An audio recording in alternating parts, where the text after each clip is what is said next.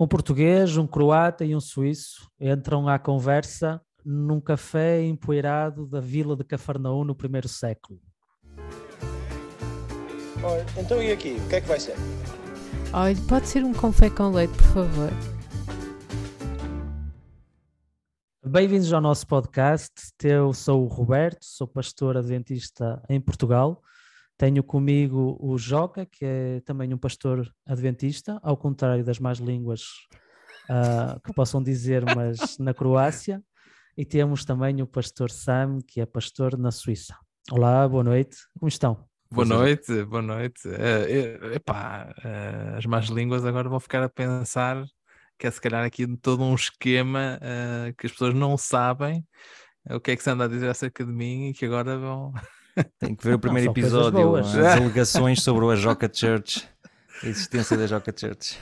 Não, isso é, isso é, isso é um, um, segredo que tu agora acabaste de desvendar e agora vamos ter que, que cortar esta parte. Bem-vindos a mais uma conversa. Uh, vamos passar para os pingos de leite, a nossa rúbrica habitual de início do programa, em que nós Uh, pegamos nas, em alguns flashes em que nós apresentamos alguns pensamentos, algumas notícias, algumas ideias soltas para introduzir o nosso programa.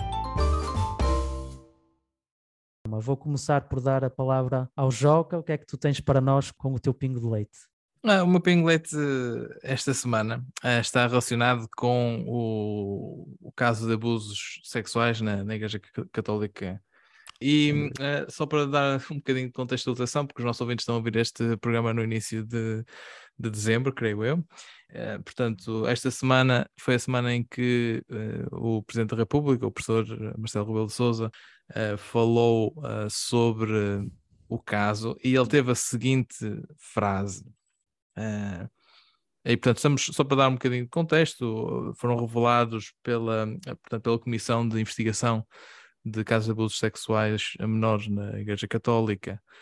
Foi revelado o número de cerca de 400 casos uh, que foram identificados.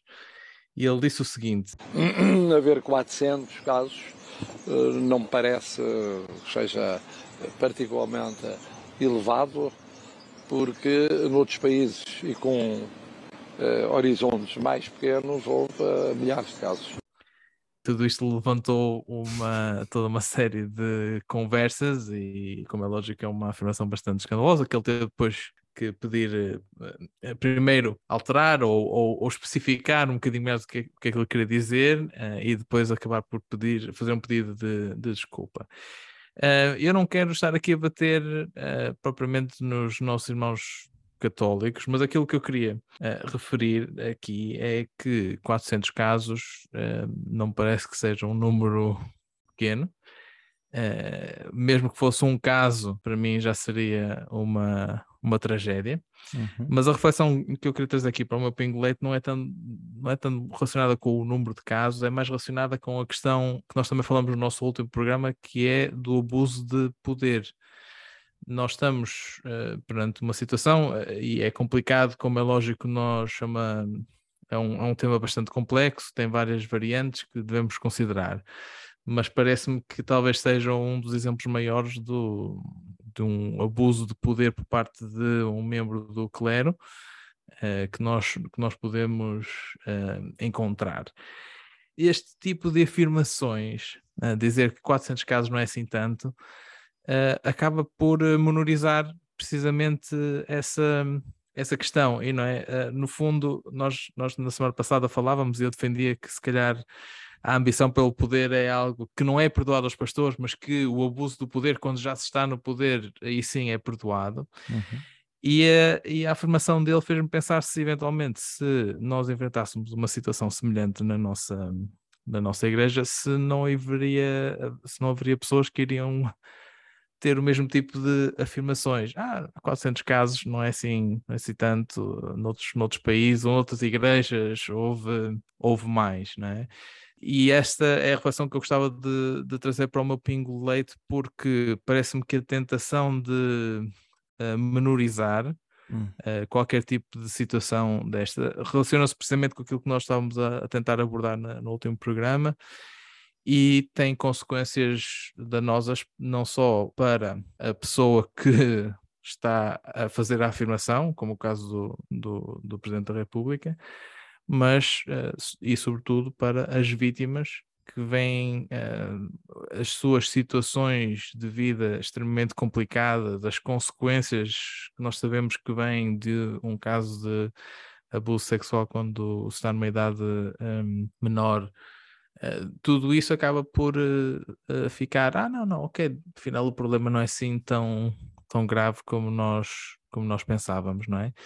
E por isso deve fazer-nos refletir também uh, qual é a abordagem que nós temos quando nos deparamos com situações uh, semelhantes uh, dentro da nossa, da nossa igreja. E por isso gostava de deixar aqui a minha, a minha pequena reflexão sobre um, um assunto que é atual esta semana, mas que se calhar quando os nossos ouvintes ouvirem já não vai ser assim tão atual. Infelizmente uh, pode continuar a ser atual, esse aqui é o infelizmente, problema, é? Infelizmente, uh, mas, mas fica a reflexão, não é? Uh, acho que é importante nós, se algum dia nos encontrarmos perante uma situação semelhante, tentarmos não menorizar.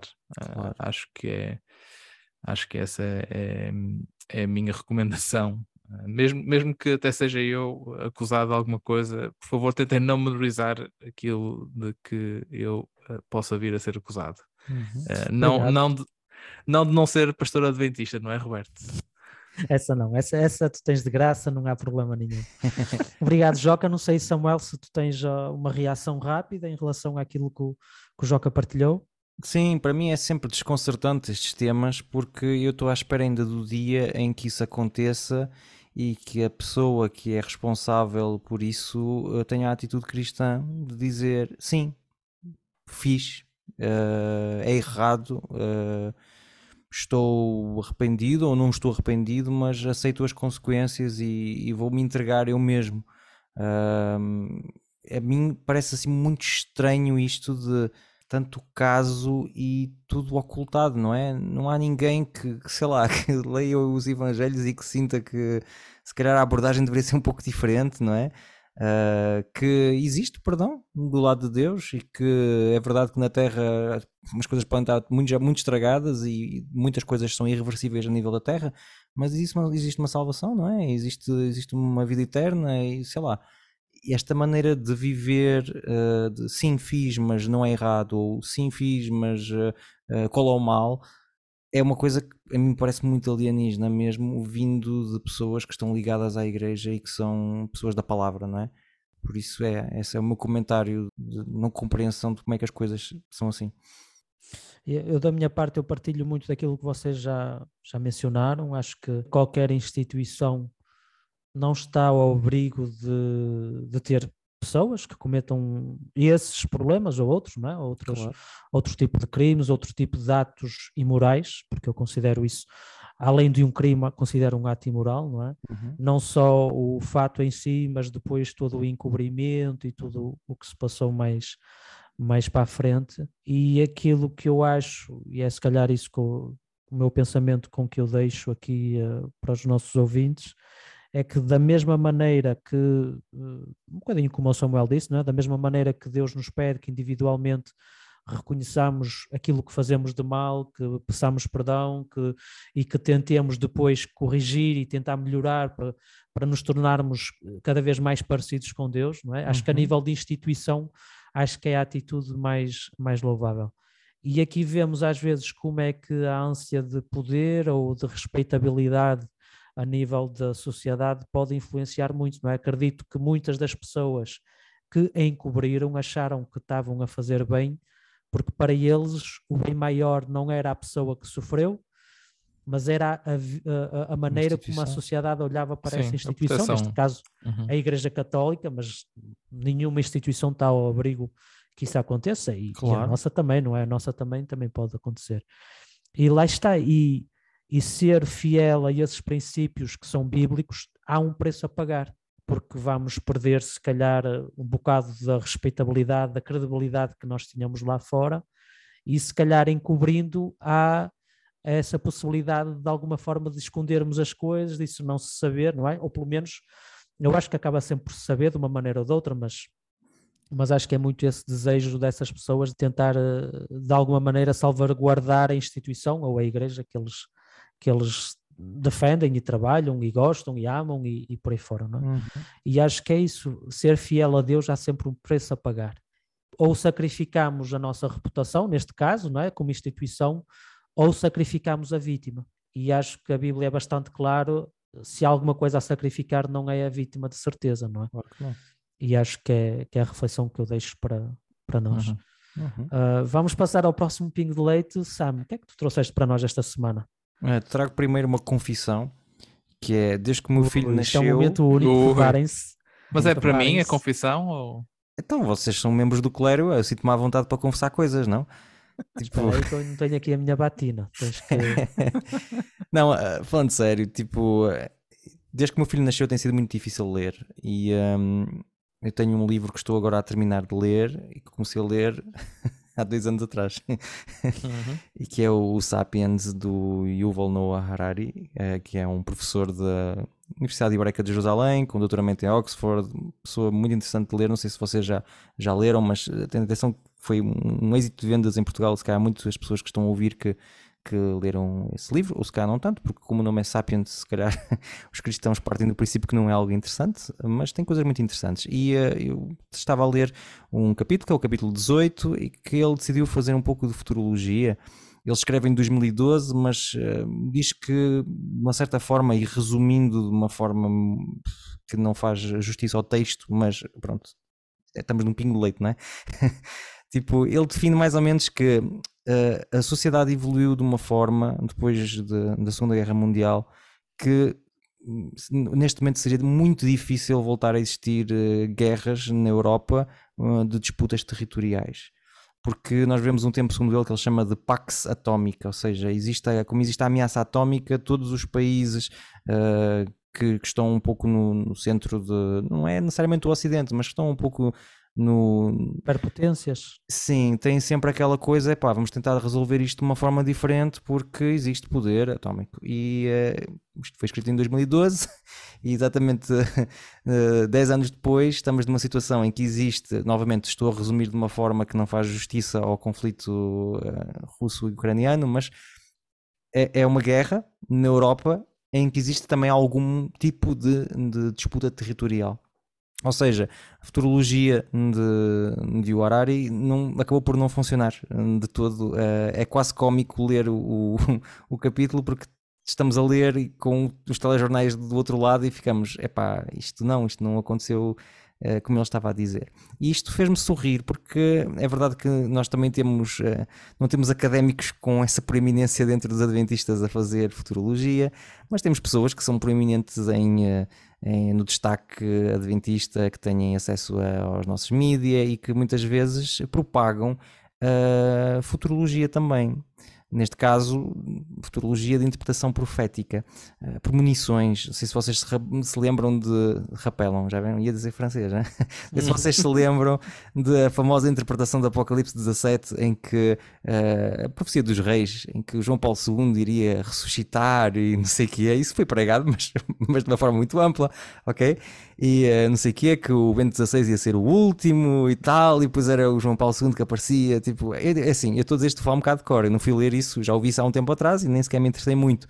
Há agora também uma nova que eu também não me interessei ainda muito, mas que eu ouvi dizer assim nos, nos corredores das minhas igrejas, como qual o David Gates tinha dado uma data para a vinda de Jesus, uh, não sei, não, não, sei exatamente, mas existiu qualquer coisa desse género. E é interessante que as pessoas têm muita velocidade para avançar ideias, ah, vai ser assim, vai ser assim, mas depois não se ouve nada quando não acontece, não é? E isto, uh, para resumir e para dar um pouco o sumário do que será este pingo de leite, é a ideia de que nós devemos ter muito cuidado com as interpretações definidas que damos a profecias que não se cumpriram ainda. Porque isso foi o erro dos fariseus, não é? Os textos bíblicos que eles viam para o Messias era o rei. E Jesus chegou à frente deles e eles não o reconheceram. Nós, como adventistas, temos de ter cuidado para não fazermos uh, a fraca figura, não é? Ao menos que, se não, se não é outra coisa, que seja isso que nos possa uh, impedir de, de mostrarmos interpretações demasiado fixas para eventos que vão ser futuros. Uh, e é isto que eu queria vos dizer. Não sei como é que hum. vocês reagem. Eu estou muito interessado em saber se o Joca, por acaso, tem alguma previsão que quer partilhar connosco, algum, algum pequeno exercício de futurologia relacionado com este pingo de leite. Não, não, não. Sabes que eu, eu como bom adepto de futebol, percebi há muito tempo que não, não vale a pena fazer. Uh, Prognósticos só depois, né? de, depois do jogo. Exatamente, exatamente. Não, mas, mas eu gostava de comentar uh, quer a questão que o Samuel referiu em relação ao livro, quer, quer a questão que ele referiu em relação às profecias, que parece-me que na base está, está talvez o mesmo problema, ou pelo menos um problema semelhante. Um, portanto, o autor do, do livro, do, do, livro Sapiens, ele claramente uh, pegou no, na sua situação contemporânea Uh, e onde realmente reinava uma paz uh, nuclear, não é? É esse o termo que ele utiliza. Uh, e, e ele achou que simplesmente não, não, não era possível que houvesse alguém que fosse suficientemente doido para para, para quebrar essa paz nuclear ou para ameaçar quebrar essa paz nuclear, não é? E portanto ele simplesmente não conseguiu ver uma outra forma de olhar para, para a questão, além de que me parece que, um, apesar de, não, de ser uma guerra territorial, mais do que uma guerra territorial, uh, talvez seja uma guerra uh, com bases étnicas ou, ou, ou, baseada em pressupostos étnicos, no sentido da Rússia vir proteger os russos que vivem naquele território da Ucrânia, etc., que é algo bastante comum aqui na, na Europa de, de, do leste, se a Croácia se pode considerar a Europa do Leste. Mas de qualquer forma, uh, lá está, portanto, aplicar o conceito uh, que se vê na, no, seu, no seu próprio tempo a tempos futuros e dizer é impossível acontecer. E às vezes parece-me que talvez seja algo semelhante que está em ação quando nós tentamos aplicar alguns dos nossos conceitos contemporâneos a previsões que foram feitas no passado ou a livros que foram escritos no, no passado, não é? Uh, nós temos uma mente muito, muito científica, muito baseada em factos, sobretudo uh, uh, no início do, do, do, do, movimento adventista, no período moderno, não é? Essa era a ideia de que nós, através do conhecimento, da razão, conseguimos chegar à, à verdade.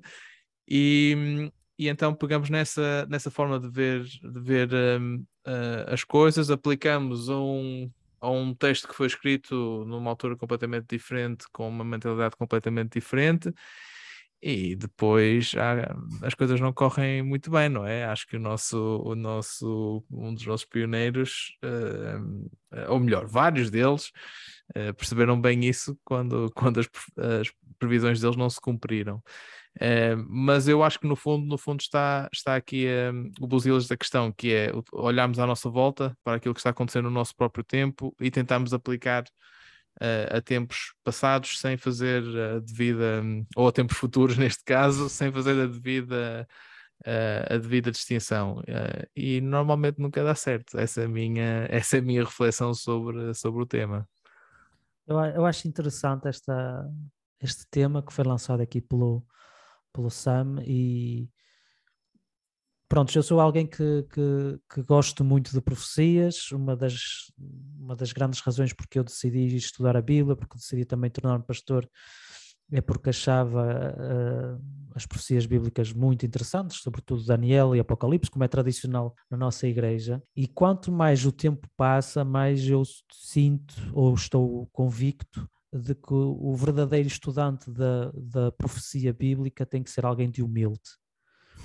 Hum. Super sobretudo na nossa, sobretudo aqueles que partilham a nossa história adventista, em que já vimos muitos erros, já vimos até que ponto podemos estar errado e tudo o, o que de mal daí advém, não é? Na história recente da nossa uh, recente e, e, menos recente da nossa da nossa da nossa história de, da Igreja. E, e acho que essa convicção uh, é cada vez mais forte em mim de, de humildade, não é? Como como o Sam mencionou, se os fariseus conseguiram se enganar tanto em relação a Jesus, o que é que nos impede a nós de estarmos enganados também em relação à nossa, às nossas interpretações? Uh, talvez não de uma forma geral, porque senão eu se calhar não seria adventista, mas uh, muitas das vezes nós temos a tendência de querer esmiuçar todos os pequenos sinais que aparecem na Bíblia, todas as pequenas vírgulas, todos os pontos de interrogação que são lançados uh, no Apocalipse e Daniel e, e, tentarmos de alguma maneira ter um, um, um, mapa detalhado, um GPS bíblico de todos os elementos que vão aparecer no nosso percurso até, até o, o regresso de Jesus. E eu acho que essa posição é muito perigosa. Uhum. Uh, acho que uma das razões fundamentais porque é que Deus deu estas profecias não é tanto para nos dar um GPS bíblico ou um mapa bíblico do futuro, mas sobretudo para confirmar a nossa fé a posteriori, depois de acontecer, nós, a nossa fé é reforçada porque não só vemos que aquilo que Deus tinha predito aconteceu, mas também de ficarmos maravilhados como muitas das vezes Deus é criativo uh, da maneira como Ele responde a essas profecias, não é? de formas que nós nem imaginávamos no presente e no passado, e, e, e isso acho que imperativamente deve levar-nos a ter muita humildade quando falamos de eventos futuros, quando nos aproximamos de certas, de certas profecias bíblicas, não é? Uh, e mais uma vez nós apercebemos daquele fenómeno que é muitas das vezes, quanto menos percebemos do assunto, mais certezas temos. E acho que isso muitas das vezes é algo que acontece de uma forma é um padrão. Uh, quase sim, espetacular sim, sim. nas profecias bíblicas e acerca da Bíblia. Quanto menos uh, conhecimento uma pessoa tem acerca dessas profecias, acerca da, da narrativa da Bíblia, mais certezas ela tem e com mais veemência ela tenta defender essas mesmas ideias. E acho que a verdadeira sabedoria de Deus vai com, com humildade, vai sempre no desejo de saber mais, mas, mas com calma e com, muito, com muita humildade.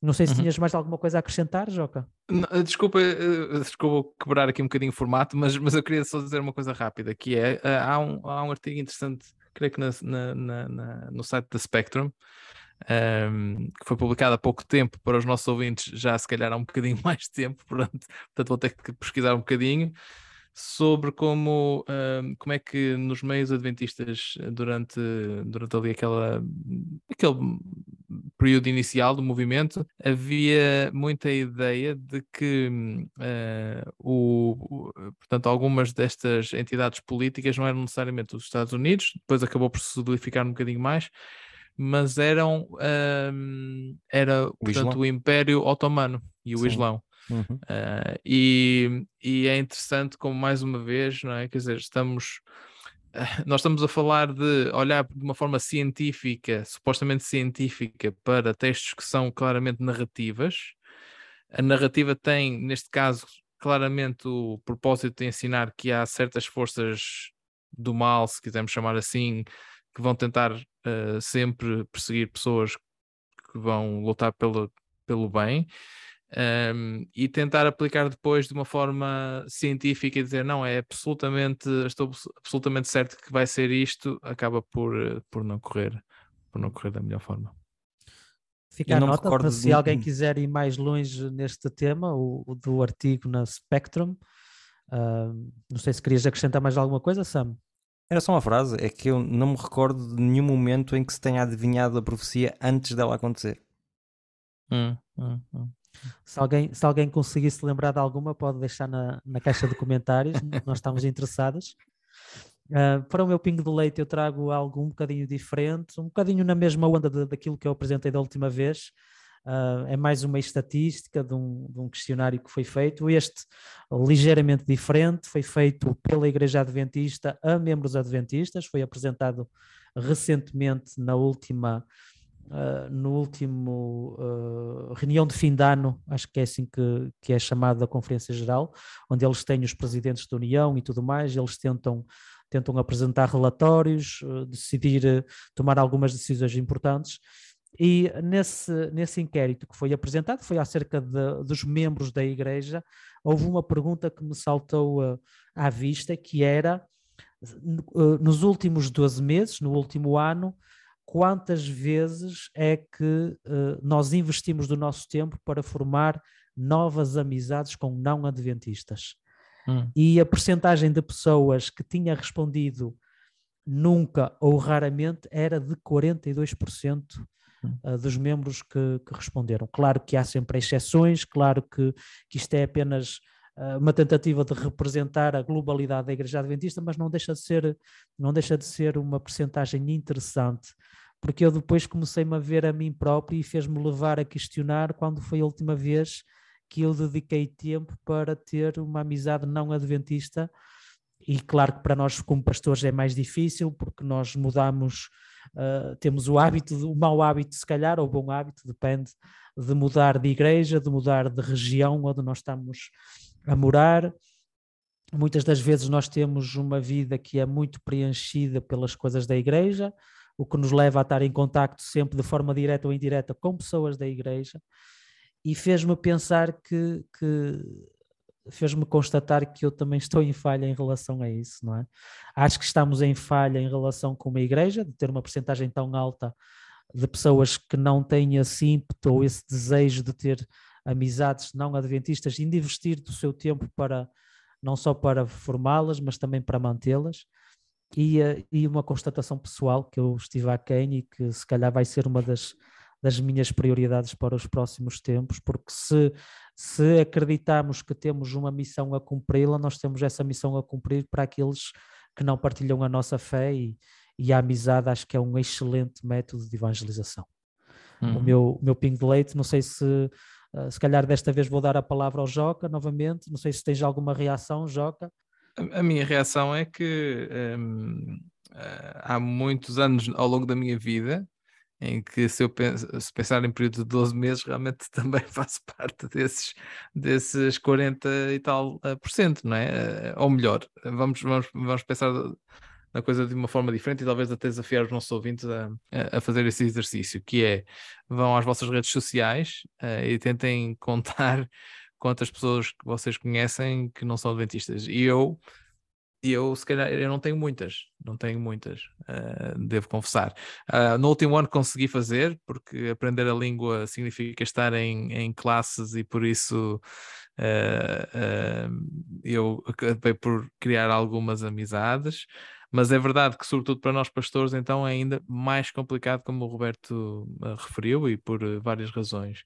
Uh, e, e, e, talvez então também acrescentar aqui um outro aspecto que é, às vezes, um, ou melhor, na, na, minha experiência este ano aqui em, em Rieca, um, encontrei também algumas dessas amizades noutros uh, pastores ou padres de outras denominações cristãs, com os quais fomos interagindo em certos eventos. É? Uh, e posso dar o exemplo de uma, uh, de uma pastora um, luterana uh, aqui na cidade de Rieca, que nós conhecemos num evento e com, o qual, com a qual nós, nós tentamos estabelecer precisamente uma amizade, o que acaba por ser também benéfico para nós porque permite que, não estando no circuito da igreja, uh, possamos. Uh, temos uma vida eh, que é semelhante, temos desafios que são semelhantes, como, como ministros de, de culto, e por isso podemos partilhar um bocadinho as nossas experiências uns com os outros e,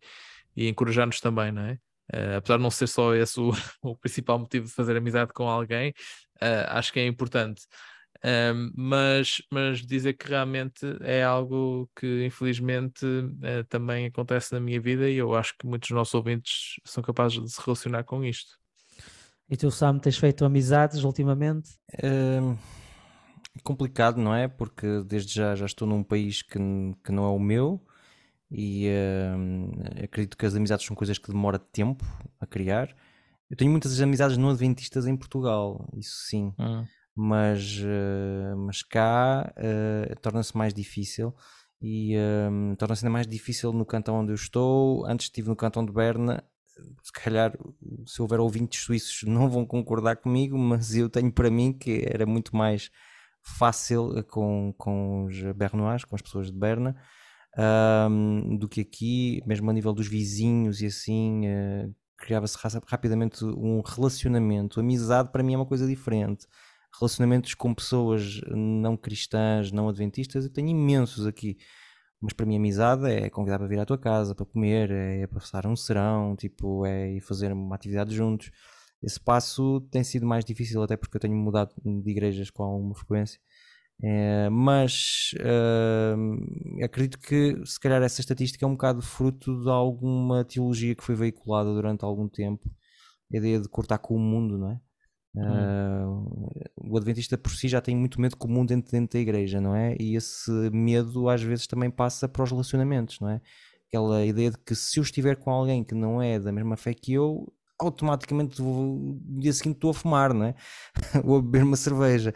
Uh, não é assim, não, não é tanto assim. O próprio Jesus diz: Não peço que os tires do mundo, mas que os livres do mal. Ou seja, havia uma estratégia claramente de ficar no mundo, não é? Ter relacionamentos com as pessoas do tal mundo, mesmo se eu não aprecio muito uh, a expressão como a gente a transformou uh, hoje.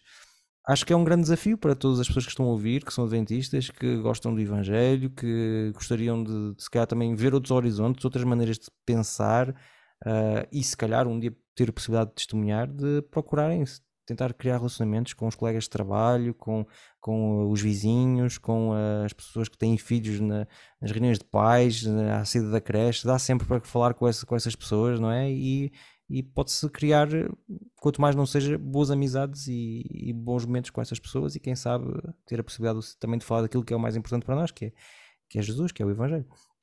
Esta conversa fez-me lembrar aquela parábola de Jesus do, do sal da terra, não é? O sal Sim. só tem capacidade de produzir efeito se estiver misturado na massa, não é? Claro. Uh, e mais uma vez, só podemos realmente desempenhar a nossa função se estivermos misturados na massa humana que, uhum. que está à nossa uhum. volta, não é? Muito bem. Mas Samuel, não, conseguiste, não conseguiste fazer amizade com o teu filho? Ele não é, não é membro da Igreja Adventista? Não, não, ele por enquanto ainda não confessou o nome de Jesus. estamos à espera, estamos à espera disso. Pronto, então essa amizade conta, essa amizade conta. É, eu estou a doutriná-lo, admito aqui perante ia... toda a gente. Sei que ele ia dizer que ele não era amigo dele, mas, mas afinal parece que me enganei. Muito bem, foi a, foi a parte dos pingos de leite. Vamos passar agora para, para a moagem do grão. Então é assim, no outro dia eu estava a fazer a minha meditação e eu estou a estudar o livro de Marcos neste momento. E uh, ao, ao ler o capítulo 9, houve ali uns versículos que me fizeram pensar numa coisa e queria partilhar isso convosco. O texto é Marcos 9, uh, eh, versículo 30 até o 32, diz o seguinte: E tendo partido, partido dali, caminharam pela Galileia e não queria que alguém o soubesse, porque ensinava os seus discípulos e lhes dizia: O filho do homem será entregue nas mãos dos homens e matá-lo-ão e morto, ele ressuscitará ao terceiro dia. Mas eles não entendiam esta palavra e receavam interrogá-lo. Isto foi interessante porque eu tinha estudado uns dias anteriormente o capítulo 8, em que existe uma história muito parecida, não é? Jesus também diz que vai morrer e tal, e Pedro fica assustado com aquilo e vai ter com ele e diz: Não, isso nunca te vai acontecer, tipo, tu não, não vais morrer. E é aquilo, aquela frase dura de Jesus, de arreda Satanás, uh, tipo, que ele vai dizer a Pedro, acredito que deve ter sido muito duro para ele, também para os outros discípulos que estavam à volta a ouvir, e em que vemos assim um Jesus muito incisivo, muito categórico a dizer algo. E depois nós viramos a página, avançamos o, o capítulo à frente e encontramos um capítulo em que temos a mesma cena, só que há uma diferença. Os discípulos têm medo de o interrogar não compreendem, continuam sem perceber exatamente o que é que ele está a dizer e têm medo de falar. Isto eu tenho estado a estudar um pouco liderança e assim, tentar extrair da Bíblia a ideia de liderança cristã, porque na igreja onde eu estou pediram para fazer, para criar uma formação sobre isso. E como eu estava embebido nesta, nesse tema, ao olhar para isto eu pensei, mas espera isto não é assim muito correto. Um líder criar um sistema em que as pessoas não se sentem à vontade de falar. Mas rapidamente, claro, a minha herança adventista e cristã disse: não, não, então Jesus faz tudo certo, então Jesus eh, não, não se Jesus fez é porque é bom. Depois comecei a refletir um pouco mais disso. Espera aí, mas a Bíblia não diz que tudo aquilo que Jesus fazia era bom. Não é essa a expressão que aparece escrita na Bíblia. Aquilo que aparece escrito na Bíblia é que ele não pecou, foi pecado, foi tentado em tudo, mas sem pecado, não é? E, e comecei a pensar: eh, será que seria possível que Jesus, nunca tendo pecado e nunca tendo aberto o seu coração a uma tentação, ou a Satanás, ou a, até a outra coisa qualquer, uh, seria possível que Jesus não fosse perfeito. Não gosto muito desta palavra, é uma palavra que quando se usa nós temos que definir, porque muitas vezes temos definições diferentes do que é, que é a perfeição mas penso que as pessoas que estão a ouvir uh, compreendem, vocês também compreendem o que eu estou a querer dizer. Uh, será que Jesus, quando trabalhava na, na carpintaria do pai dele, nunca espetou um prego na mão? Nunca deu uma martelada no dedo? nunca construiu uma coisa com umas medidas erradas e depois quando foi a montar percebeu, ixi, não, enganei-me, não era assim, era do lado esquerdo, era do lado direito e teve que voltar a fazer. Nunca se enganou num caminho para casa, nunca deixou cair nada ao chão porque era perfeito, então fazia tudo bem.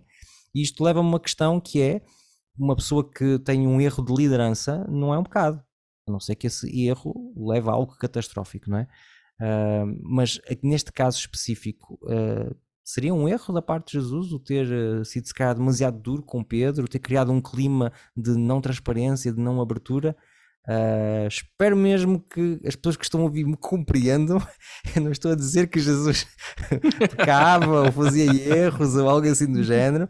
Estou a dizer, será que uh, aquela perfeição que nós normalmente associamos à pessoa de Jesus era uma perfeição que não dava para queimar um arroz, que não dava para meter demasiado sal numa coisa. Uh, como é que era exatamente o Jesus que nos é apresentado pelos Evangelhos? O que é que vocês acham disso? Quando ouvem o tema, o que é que, que, é que vos surge na mente?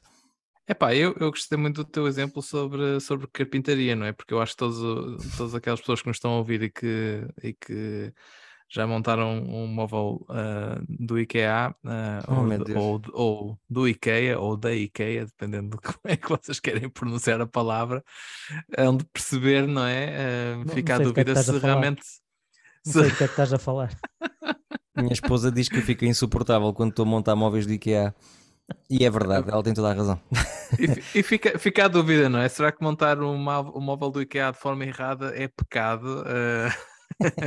essa, essa para mim é a grande questão que, que está aqui. Bem, eu, eu, eu queria só talvez lançar a, a minha resposta, digamos assim, uh, mencionando que nós normalmente na Bíblia temos uh, a, a, ideia de que, quando lemos a Bíblia, temos a ideia de que a perfeição que é mencionada na Bíblia é precisamente não cometer qualquer tipo de erro, uh, ser 100%, não é?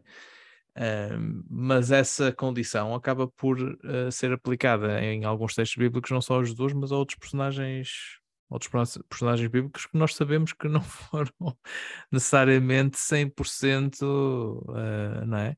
Um, o que uh, é capaz de ser explicado pelo facto de que a perfeição, sobretudo no, no Novo Testamento, não é tanto a ideia de não cometer qualquer tipo de erro, mas é mais uma ideia de maturidade, de, um, de atingir por completo. Não é? a, a ideia aqui está muito ligada à, à ideia de complementaridade, será isso? Será esta a melhor forma de se expressar? Não, é de chegar ao, ao, a ser completo. É isso que estás a querer Ajudem, exatamente, ser completo. Ajudem-me aqui Exato. talvez na, na, palavra, não é? Mas, mas portanto, fico, Plenitude, plenitude. Tinha que ser plenitude. o que vive em Portugal, não é? Nota-se quem é que está fora do exatamente. país. Nota-se, nota-se bem. Uh, plenitude, o que está muito ligado, se calhar, mais a uma ideia de maturidade do que necessariamente de perfeição como nós imaginamos. Uh, e por isso realmente fica a questão sobre se realmente Jesus poderia ser perfeito ou maduro não é? A chegar à plenitude de alguma forma e mesmo assim cometer alguns, alguns erros não tão importantes, não pecados, mas, mas erros não tão importantes como montar eh, o móvel do IKEA de forma, de forma errada. Interessante. Obrigado, Joga, por já começares a puxar por esta, por esta temática, por esta problemática. Roberto, e tu como é que reages a, a isto? Bem, eu vou dar uma, uma, uma pedrada no charco, se calhar. Vamos embora, vamos embora. Manda. Um, porque, porque eu estou de acordo com muito daquilo que vocês disseram, não é? Acho que, acho que a Bíblia é suficientemente clara acerca de, pronto, do estado sem pecado de Jesus, da maneira como ele reagia. Estou de acordo com o aspecto de que Jesus teve que aprender, Jesus teve que crescer, certamente houve coisas que, uh, pronto, tu deste alguns exemplos, não é, de, de ele trabalhar com a madeira, ou queimar o arroz e por aí fora, acho que, acho que são coisas que não, que não me chocam por aí além, imaginar Jesus a queimar o arroz, Uh, acredito também que se calhar da segunda vez ele já não queimava, não é? Me choca um existir dia... arroz na Palestina no primeiro século.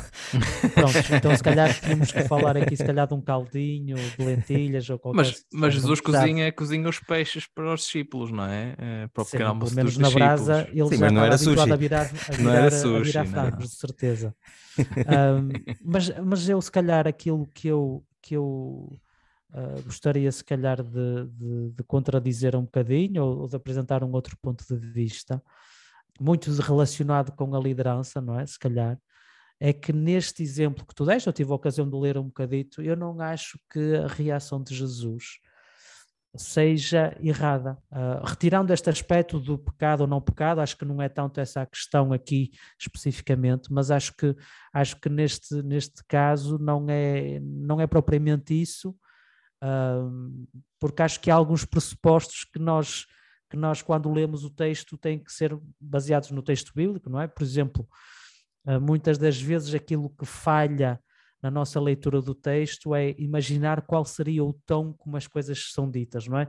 Sim. Uma mesma frase pode ser dita em tom imperativo, não é? Uma ordem que tu estás a dar, pode ser um conselho, pode ser um aviso, pode ser, pode ser muita coisa muita coisa, não é? Pode ser simplesmente uh, explicar um facto, pode ser muita coisa e muitas das vezes nós não temos muitos indícios no texto bíblico sobre qual era o tom que era dado. Nós sabemos que a pontuação é algo muito mais tardio, não é? Sobretudo em relação ao texto hebraico.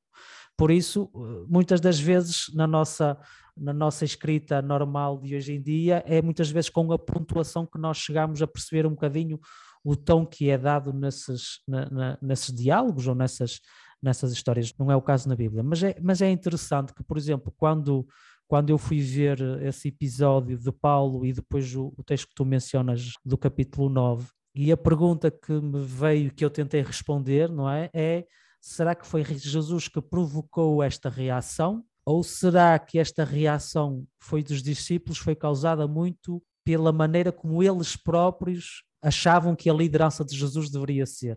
Uhum. Ou a liderança que eles estavam habituados. Não sei se eu, se eu me estou a, a fazer compreender. Muitas das vezes, não é? isto é sobretudo no início do ministério de Jesus, muitas das vezes nós achamos que só nós, pessoas modernas, é que temos preconceitos, mas se calhar os próprios discípulos tinham preconceitos acerca de como um rabi se comportava, como o próprio Messias se deveria comportar, não é? E, e, e é interessante que no, no Evangelho de Marcos, por acaso é um, é um fazer só um pequeno parate, é, é uma pequena curiosidade, porque o livro de Marcos também é um livro que eu comecei há pouco a, a estudar de maneira mais, mais profunda, mas e, e fecho parênteses, mas uma coisa que nós vemos no livro de Marcos, mais do que nos outros evangelhos, é que a maior parte do tempo os discípulos estão completamente à nora, eles estão completamente uhum. perdidos. Jesus, eu acho que no, livro, no Evangelho de Marcos, mais do que nos outros evangelhos, é quase uma força da natureza, uh, uma força da natureza que os discípulos tentam controlar com as suas expectativas, com a maneira como eles interpretam os ensinamentos de Jesus e, e tudo o resto, e que Jesus, de alguma maneira, quebra todos os moldes que eles tinham concebidos acerca o que é que é um rei, o que é que é o Messias, o que é que é um rabi, o que é que é um homem de Deus, o que é que é um profeta. Jesus quebra esses moldes todos, não é? E a pergunta que eu me coloco, não é? Será que eh, essa reação, que eu acho que não é, e estou de acordo contigo, não é a reação, se calhar, desejada ou ideal? Uh, numa equipa não devemos ter segredos, devemos nos sentir à vontade de dizer aquilo que achamos realmente, mas a pergunta é que eu me coloco: será que isto foi causado por Jesus ou será que isto foi provocado mais pelas expectativas que eles tinham em relação à liderança de Jesus? Porque, por exemplo, naquele exemplo que tu deste de Pedro, uh, que é muito pertinente, eu estou de acordo contigo que há uma ligação entre estes dois textos, não é? Não só por causa da, da proximidade entre os dois, não é? É poucos versículos à frente, Uh, mas é interessante que quando Pedro vai falar, não é? Só, só uma pequena correção: Pedro pega em Jesus à parte, Sim. Uh, por isso não sabemos até que ponto é que os outros discípulos estariam dentro da história. Acredito que sim, não é? Se Mateus escreveu é porque soube mais tarde, não é? Ou apercebeu-se de qualquer coisa. Marcos, Marcos, mas, Marcos. Marcos, obrigado pela correção. Uh, mas é interessante ver que quando Pedro fala com Jesus é exatamente a mesma palavra grega que é utilizada para descrever a maneira como ele falou, não é? De censurar, que é usada depois por Jesus para responder a Pedro. É a mesma palavra em grego, é, tenho isso anotado algures, uh, mas pronto, também não é a parte mais interessante, mas é o mesmo verbo que é utilizado. Será que a resposta de Jesus não foi de alguma maneira tipo um chega para lá a Pedro que estava de alguma maneira a tentar ser ele, a tentar controlar o ministério de Jesus, não é? Claro. Imagino que com boas intenções, imagino que com boas intenções, mas como Jesus quebrava sempre estes moldes, de alguma maneira ele tentava pronto, pôr Jesus naquela caixinha que ele estava habituado, que ele, das expectativas dele, e de alguma maneira é a resposta de Jesus de uh, um chega para lá, se podemos dizer assim, tipo, olha, isto não é não é a tua área, não é, não é da tua competência, não é? Porque, e esse é o problema às vezes com as nossas traduções, não é? Nós temos o mesmo verbo, mas para Pedro é censurar, para Jesus já é responder de forma dura. E muitas das vezes nas traduções em portuguesa nós perdemos essa, essa subtileza, não é? E eu vejo muito sobretudo nesse episódio, vejo um Jesus a impor limites. E eu acho que impor limites é uma das regras base de, de uma boa liderança, não só para nós, mas também para, para os outros. Sem dúvida. Só um pequeno comentário ainda sobre o texto de Pedro. É interessante também se perde um bocado isso na tradução portuguesa, porque diz arreda Satanás e na verdade diz é vai para trás. Uhum. Porque na concepção judaica o lugar do discípulo é atrás, não é à frente. E ele sai do lugar de discípulo e vem para a frente de Jesus dizer-lhe algo, colocar-se na posição de mestre. E Jesus diz-lhe: Não, meu, eh, tu ainda és discípulo, não és mestre aqui. Então, olha, volta ali para trás, volta para o teu lugar uh, para compreenderes exatamente o que eu tenho para ensinar. Joca, Sim, uh, esclarecendo, esclarecendo indo um bocadinho mais longe, uh, se não estou em erro, aquilo que o texto diz é que Pedro puxa-o à parte, à parte sim. fala com ele e depois Jesus volta-se, ok? Portanto, ele volta e diz atrás de mim, ok? Ou seja, uh, Pedro, segue-me em vez de ser, uh, ser eu a seguir-te, não é? Digamos assim. É, portanto, só para esclarecer que aquilo que tu estás a dizer tem, tem, é, tem um certo aspecto de verdade. Agora, a minha pergunta, Roberto, é, é a seguinte: um, será que numa situação em que, por exemplo, um líder é confrontado por, por alguém que faz parte de uma das suas equipas de uma forma que se calhar é um bocadinho tóxica. Vamos supor que é esse o caso aqui em, em, na situação com Pedro. Se ele responder de forma tóxica, não é isso uma falha de liderança? Um líder não, se, não, não deve ser alguém que deve ser capaz de superar as suas próprias emoções nesse momento e pensar na melhor forma de conseguir, não sei, um consenso ou ou guiar a pessoa com que está a tentar liderar naquele momento de uma forma de uma forma que não seja tóxica, ou seja, se realmente o verbo que é usado aqui nos, nas duas nas duas declarações, digamos assim, exatamente, não é? Portanto, nos, nas duas, naquela conversa, quer por Pedro, quer por Jesus, não significa que é o mesmo mesmo tipo de, de resposta. Eu acho que isso é uma pergunta interessante. Sim. Acho que é uma pergunta interessante e eu também não tenho qualquer pretensão de ter todas as respostas, longe disso, muito longe disso. Um, acho que é uma pergunta interessante. Será que de alguma maneira Jesus não pagou aqui com a mesma moeda que Pedro, não é? Tipo, tu falas-me um bocadinho grosso, eu falo um bocadinho grosso para ti, para te mostrar que quem é que manda aqui, não é? Acho que sim, acho, acho que nós podemos colocar essa pergunta, acho que é uma pergunta com a qual devemos, devemos lutar. Eu, o que, eu... Já agora, desculpa, só para também dar aqui o outro lado, uh, é, era perfeitamente aceitável na, na cultura do Médio Oriente da altura Uh, quer dizer, as pessoas não andavam simplesmente a tratar-se da forma como nós nos tratamos nas, nas sociedades europeias, se calhar não tanto em Portugal, mas, mas na Suíça de certeza, ou aqui na Croácia, não, é? não vês tanto uh, responder torto ou falar alto, não sei o que, não sei o que mais, enquanto que uh, em Portugal ainda vês um bocadinho isso de vez em quando e no Médio Oriente vias isso muito mais, há, há aquela ideia de confronto, de não ter, não ter medo do conflito, não é? Portanto, pode ser que seja uma forma normal, natural deles falarem um com o outro. Mas não no uh... relacionamento mestre-discípulo. Isso é que é. Hum. Uh, Jesus tem um relacionamento com os discípulos diferente daquilo que, que os mestres normalmente tinham. E eu acho que Pedro sentiu que havia mais espaço para ele poder dizer coisas do que efetivamente existia, não é? Mas hum. eu, eu acho super interessante uh, as questões que vocês estão a lançar, exatamente a relação entre estes, entre estes dois textos. Será que havia erro? Será que não havia erro? Há uma coisa que o Roberto disse também que eu fiquei aqui a pensar que é, é interessante que Jesus e nós também como líderes e todas as pessoas neste mundo nós dizemos determinadas coisas às vezes com uma determinada intenção mas devido à história de vida, aos traumas, à faca autoestima, as pessoas recebem-nas de forma diferente. Uhum. Uh, e tu não podes controlar isso, sobretudo quando as pessoas não te dizem aquilo que estão a pensar. Uhum. Não temos nenhuma evidência no texto que os discípulos foram ter com ele e disseram: Epá, olha, aquela coisa que disseste a Pedro, tipo, nós agora, tipo, quando disseste qualquer coisa, nem tem vontade de dizer nada, não é? Jesus, tipo, diz uma coisa, eles ficam calados. Uh, pode ser a reação ao episódio anterior, mas uh, em relações humanas nós controlamos o que dizemos e muitas vezes não controlamos como é que as coisas chegam ao coração das outras pessoas, não é?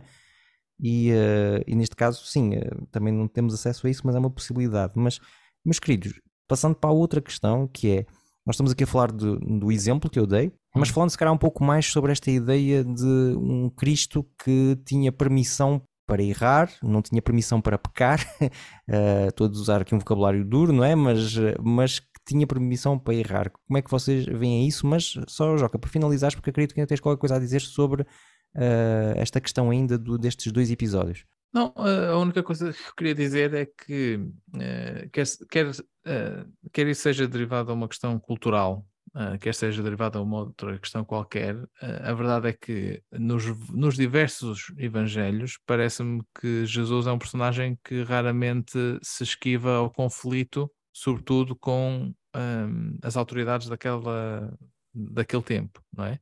E nós, muitas vezes, no mundo cristão hoje em dia, temos uma ideia completamente diferente de Jesus. Jesus, o cordeiro que vai para o matadouro sem qualquer tipo de, de queixa, etc, etc, etc. Portanto, humilde. Um, e eu acho que Jesus tinha, aliás, até uma relação a isso. Se vocês me derem meia hora, eu posso aqui pregar rapidamente. o Roberto está a fazer sinal para acabarmos o, então, o a gravação. Tem diácono que passa no final para recolher a oferta. Não temos isso, pá, não, não, temos, sei, não temos não sei se as nossas conferências nos iam ficar contentes em relação a isso, mas pronto.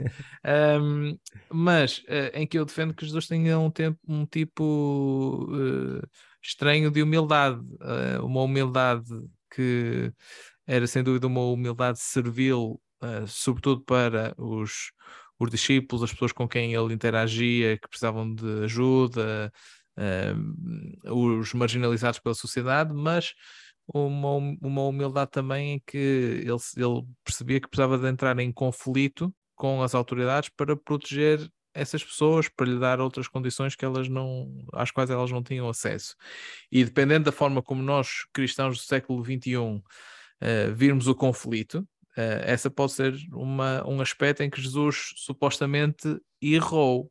É? Se nós formos pessoas que acreditamos que um cristão nunca deve entrar em conflito com ninguém, eh, esse pode ser um, um aspecto que nós não, não estamos muito confortáveis com Jesus, mas que me parece que é claro no texto. Para além disso, eu gostava só de fazer um último rápido comentário acerca de, uh, do, do aspecto que o Roberto mencionou em relação ao tom. Eu, eu às vezes vejo um bocadinho com alguma dificuldade o facto de Jesus ou melhor, não consigo imaginar Jesus a dizer, oh sua raça de víboras, meus queridos. Um, eh, portanto, parece-me que nesse caso, por exemplo, uh, o tom não terá sido assim tão, tão simpático como isso. E mais uma vez, talvez seja um episódio que se calhar fica a pergunta, não é? Eu não quero estar só aqui a lançar uh, dúvidas na mente dos nossos ouvintes, não é esse todo o propósito. Uh, mas mas, uh, mas fica, ficam aqui as perguntas. Em relação à, à pergunta que tu fizeste agora, Samuel, eu acho que um, para um adventista que leu, como nós mencionamos também na preparação deste episódio nas, nas nossas conversas, para um adventista que leu, um, ela não é de descrever a forma como Maria ensinava Jesus. Uh, um, ao longo da sua infância, etc, etc, creio que não é uma ideia tão descabida assim pensar uh, num Jesus que precisou de pelo menos algum crescimento até chegar uh, ao momento do seu ministério. Pelo menos isso. Até pelo porque a visão isso, é? de Maria muito provavelmente seria do Messias Rei, uhum. não é? E ele acabou por não ser o que muito provavelmente, isto é, aqui é uma grande especulação, não é? Mas seria estranho que no meio de, de, de, do contexto em que eles viviam existisse alguém que tivesse visto o Messias como ele ia vir, não é? Por isso, se calhar, mesmo até a nível do ensinamento em casa de como é que seria o Messias, uh, o ensinamento pode não ter sido exatamente aquilo que acabou por ser, não é?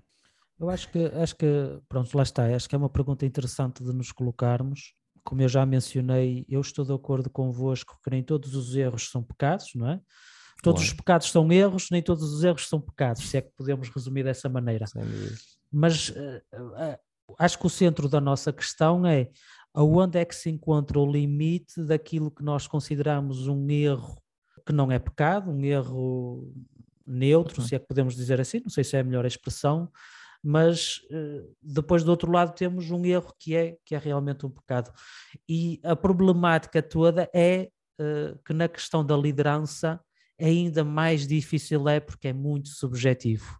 Hum, Está hum. muito baseado na subjetividade. Como tu disseste, a comunicação é muito complicada entre aquilo que eu quero dizer, aquilo que eu digo, aquilo que o outro ouve e aquilo que o outro compreende vai, temos, temos muito pano para mangas, não é? E muito da liderança passa pela comunicação.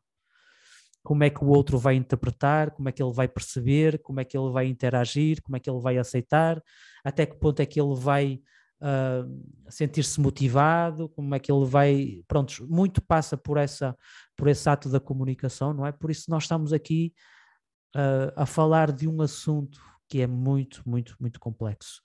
Eu uhum. acho que sim, que Jesus é, é, acho que é completamente normal que ele tenha cometido erros, como tu já mencionaste, como eu também já mencionei, e o Joca também. Até que ponto é que esses erros podem ou não ser pecados? Aí é que nós, se calhar, temos, temos algum desacordo, não é? Claro que quando o Joca disse uh, frases ou atitudes tóxicas, será que tu consideras como um pecado ou como um erro? E eu considero claramente considero claramente como, como um pecado, não é? Porque eu tenho uma visão muito abrangente do que é o pecado. Para mim, a partir do momento que tu não contribuis para a vida de alguém, uh, tu estás a pecar, não é? Uhum. Tanto por ação ou por inação. Se eu estou de alguma maneira a limitar a vida que Deus deu àquela pessoa, eu estou a pecar. Pode ser por palavras, pode ser por gestos, pode ser por inação. Uh, eu acho que estamos a falhar e a pecar por outro lado, não é? Uh, eu acho que e é aí que fica muito mais complicado. Coisas que para nós chocam-nos, se calhar na altura era completamente banal. Hum. Reações que se calhar nós hoje em dia não aceitamos por causa da maneira como fomos educados, da nossa história, da nossa cultura, se calhar é a maneira exata que aquilo precisava de ser acontecido para que Pedro ou outro qualquer discípulo ou qualquer outra pessoa pudesse pudesse se calhar aperceber. Tu deste o exemplo, o exemplo desse, dessa troca de palavras mais amargas entre Jesus e os fariseus, não é? Uh, e é interessante porque nós temos uma parte, não é? Eu gostaria muito de ser de ser uma mosca, porque eu acredito que muitos dos diálogos que nós temos. Uma mosca no... a viajar, a, a, viajar através é, uma, uma, do, uma, do, do, uma mosca do que tempo. viaja no tempo ainda mais, ainda mais complicado. Mas eu acho que muito daquilo que nós temos hoje em dia é um simples resumo daquilo que Jesus fez e disse. Uhum, Muitos uhum. dos diálogos que nós temos são diálogos que, uh, que, pronto, que, que, são básicos, que são, que são sim, resumidos, resumo daquilo que, que foi feito, simples, sim. sim, uh, e, e, eu gostaria de estar presente, não é? De, de, de, assistir a algumas das cenas que eu leio na Bíblia. Uh, porque eu acho, e ainda mais, e a segunda coisa que eu então aí é que eu adoraria era assistir e Jesus explicar-me porque é que tomou esta decisão ou aquela, não é? Que ainda era um nível ainda, ainda superior se, se um dia eu tivesse esse privilégio. Aquilo que eu tenho é o quê? É os meus preconceitos. Hum. É o preconceito, e isto no termo, no termo, espero eu, correto da palavra, não é? o conceito que eu construí ao longo da minha vida em contacto com a Bíblia acerca de qual é o caráter de Jesus, qual é a motivação de Jesus, qual é a maneira de ser de Jesus, não é? Eu construo essa imagem que quando eu depois vou ler esses textos mais difíceis, eu tento ver como é que eles encaixam nesse, nessa imagem ou nesse preconceito que eu tenho acerca de Jesus, não é?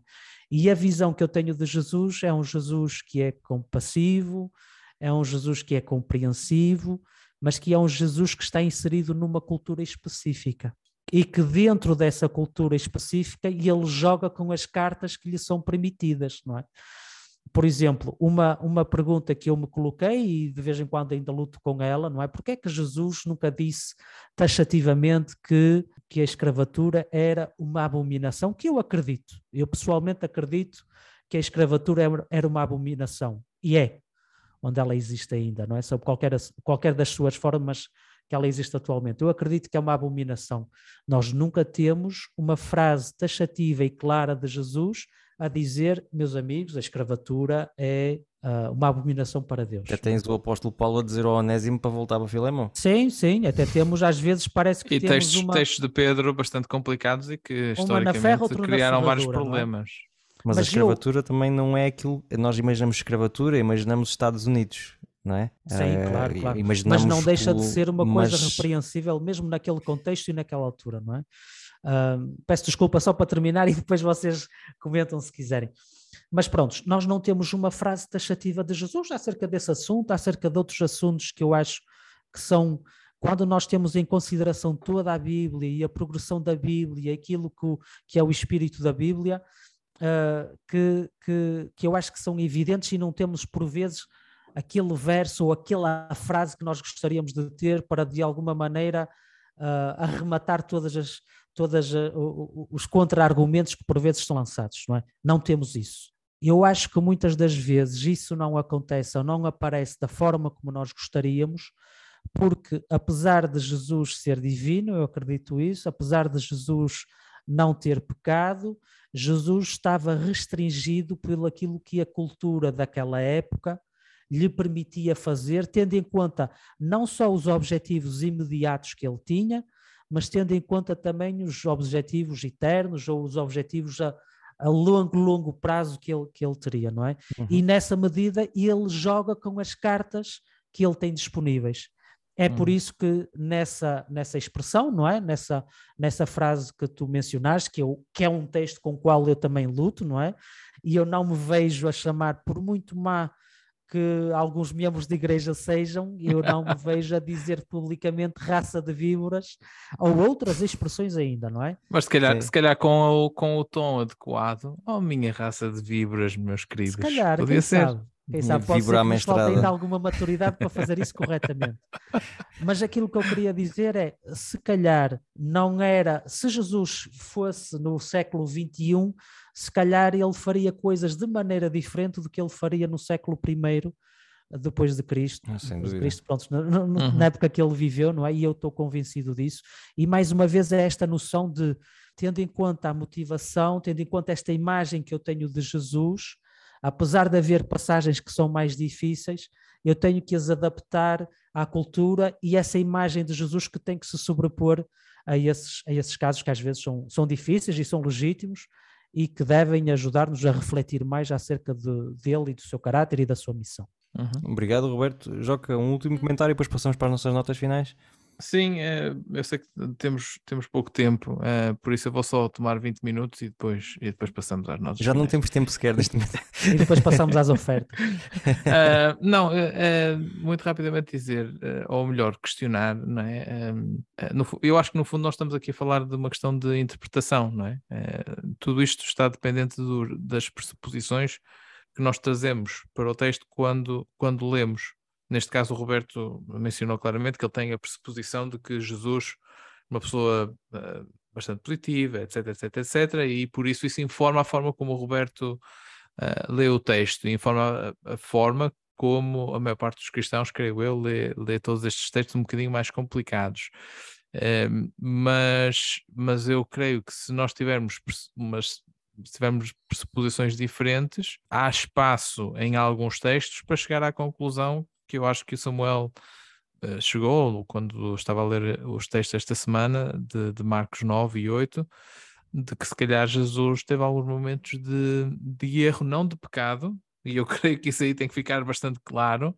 Diz mais uma vez, aqui, acho que nenhum de nós aqui está a, a tentar um, questionar isso, mas estamos aqui a questionar eventualmente até que ponto é que ser perfeito significa não cometer qualquer tipo de, de erros na sua vida, mesmo aqueles que não são que não são pecados, tal como montar uh, móveis do IKEA de forma de forma errada, não é? Exatamente. Então é assim, para terminar, a minha nota final seria que em todos os evangelhos as pessoas não acreditam que Jesus seja divino hum. e que seja o Messias. Significa que, contrariamente à iconografia católica, ele não tinha uma orelha e não andava sempre com uma túnica branca e com uma coisa azul à frente para o identificar no meio da multidão. Ou seja, uh, se as pessoas que conviveram com ele achavam-no super normal, não é? E tinham até uma luta para conseguir ver nele alguém divino, alguém diferente, tem que ser porque ele cometia erros. Agora, a Bíblia diz claramente que ele não cometeu pecado, eu acredito profundamente nisso, todas as pessoas que estão aqui acreditam nisso, uhum. mas é interessante uh, imaginar um Jesus mais humano do que muitas vezes nós o vemos em filmes, uh, em, em, na arte, em que parece um, um Jesus um bocado extraterrestre. E imaginar um Jesus que podia queimar o arroz e que se calhar até na própria gestão do ministério dele não a fez com, com perfeição, porque também consequência da encarnação, não é? Uh, a encarnação não foi um teatro, não foi uma peça de teatro. Jesus não estava aqui a seguir um guião dado por Deus e porque senão isso seria, peço desculpa pela expressão, mas seria uma palhaçada, não é? Seria uma coisa uh, inventada. Não, ele veio aqui com as regras, como o Roberto estava a dizer, com as regras deste mundo, não é? E, uh, e venceu com as regras deste mundo. Por isso, esta perspectiva de um, de um Jesus não tão polido, vamos dizer assim, como alguma, como alguma imagética adventista cristã nos pinta, eu acho até bonito e ajuda-me na, na, minha fé. Uh, Roberto e depois Joca para notas finais, ou seja, são uhum. frases curtas. Eu vou, eu, vou, eu, vou, eu vou não tomar muito tempo, até porque se o Joca quiser às vezes esticar-se mais um bocadinho, ele está mais, um bocadinho mais, mais liberto. Mas mais, mais uma vez, mais uma vez, eu também não acredito numa, numa imagem de um Jesus. Pronto, como eu disse também, eu acho que Jesus quebrava o molde em muitas coisas, acho que, acho que as expectativas, mesmo as que nós temos hoje em dia, quando lemos os Evangelhos, especialmente, mas toda a Bíblia, acho que se nós o fazemos com honestidade e autenticidade, eu acho que ainda quebra moldes hoje, para mim, eu pelo menos com a minha experiência, tem sido essa a minha experiência já, já há muito tempo. Uhum. Uh, mais uma vez, a questão é muitas vezes onde é que se encontra essa linha de distinção uhum. entre o uhum. erro, erro, e é. entre o pecado. Claro. Em algumas coisas, se calhar eu vou ter uma opinião diferente da vossa, é normal, nós temos experiências diferentes, temos percursos diferentes, uh, e se calhar a nota que eu deixava final, apesar de, de, de porventura existir esses possíveis erros, uma coisa que eu tenho como como convicção profunda é que mesmo assim Jesus é o melhor exemplo que nós temos em hum. muitas uhum. áreas da nossa vida, se não todas. Uhum. Mesmo a nível da liderança, mesmo noutros, noutros aspectos, quem me dera a mim fazer metade daquilo que Jesus conseguia fazer, com os recursos que ele tinha, com as dificuldades que ele tinha, e, uh, e para mim é, é, ainda é um exemplo a seguir, e, e para vocês também, estou seguro disso. Uhum. Por, isso, por isso acho que uh, esta discussão foi útil, porque tudo aquilo que nos leva a nos aproximarmos mais daquilo que Jesus foi realmente é, é sempre benéfico. Claro que sim, falar de Jesus faz bem. Uh, Joca. Rápido, uh, nós somos três, três teólogos, estamos aqui três teólogos, significa que temos pelo menos sete ou oito opiniões diferentes, não é? Entre nós. Uh, e por isso eu acho que assunto. hoje, acerca do mesmo assunto, Exatamente. acho que hoje, hoje, uh, hoje estamos a tentar fazer um bocadinho aquilo que fazemos no nosso, nos nossos contextos académicos, que é falar de temas de forma aberta e, e colocar questões e acho que é importante uh, para fazer. Se realmente é verdade que temos ali um Jesus que se calhar uh, é um bocadinho mais vulnerável, se quisermos utilizar essa palavra, que comete mais alguns erros, para mim isso dá-me uma imagem de maior proximidade, não é? é Nós temos, claro, como é lógico, estar sempre cientes de, de que estamos a falar de, de um Jesus que se classifica ele próprio como o Filho de Deus, mas também o Filho do Homem, que é uma tradução de, do hebraico para, sobretudo vinda de Ezequiel, para filho de Adão, não é? É a mesma, mesma palavra, o homem Adão. Eh, e por isso há, há sempre aqui esta tensão entre a humanidade de Jesus e a divindade eh, de, de, de Jesus, não é? A, a linha podemos discordar ou, ou, ou, não, mas, mas para mim, se estiver um bocadinho mais no lado do, do, dos erros, ou se, ou se, der mais abertura para, para erros, uh, dá-me uma imagem de um Jesus mais vulnerável e por isso me faz aproximar um bocadinho mais uh, dele. Obrigado, meus queridos. Está muito do grão. Passo a palavra ao, ao Roberto, nosso moderador de hoje. Muito bem, este foi o Café com Leite diretamente da Galileia. Vamos ficar por aqui para aproximar mais. Este Café com Leite foi moído no dia 16 de outubro de 2022.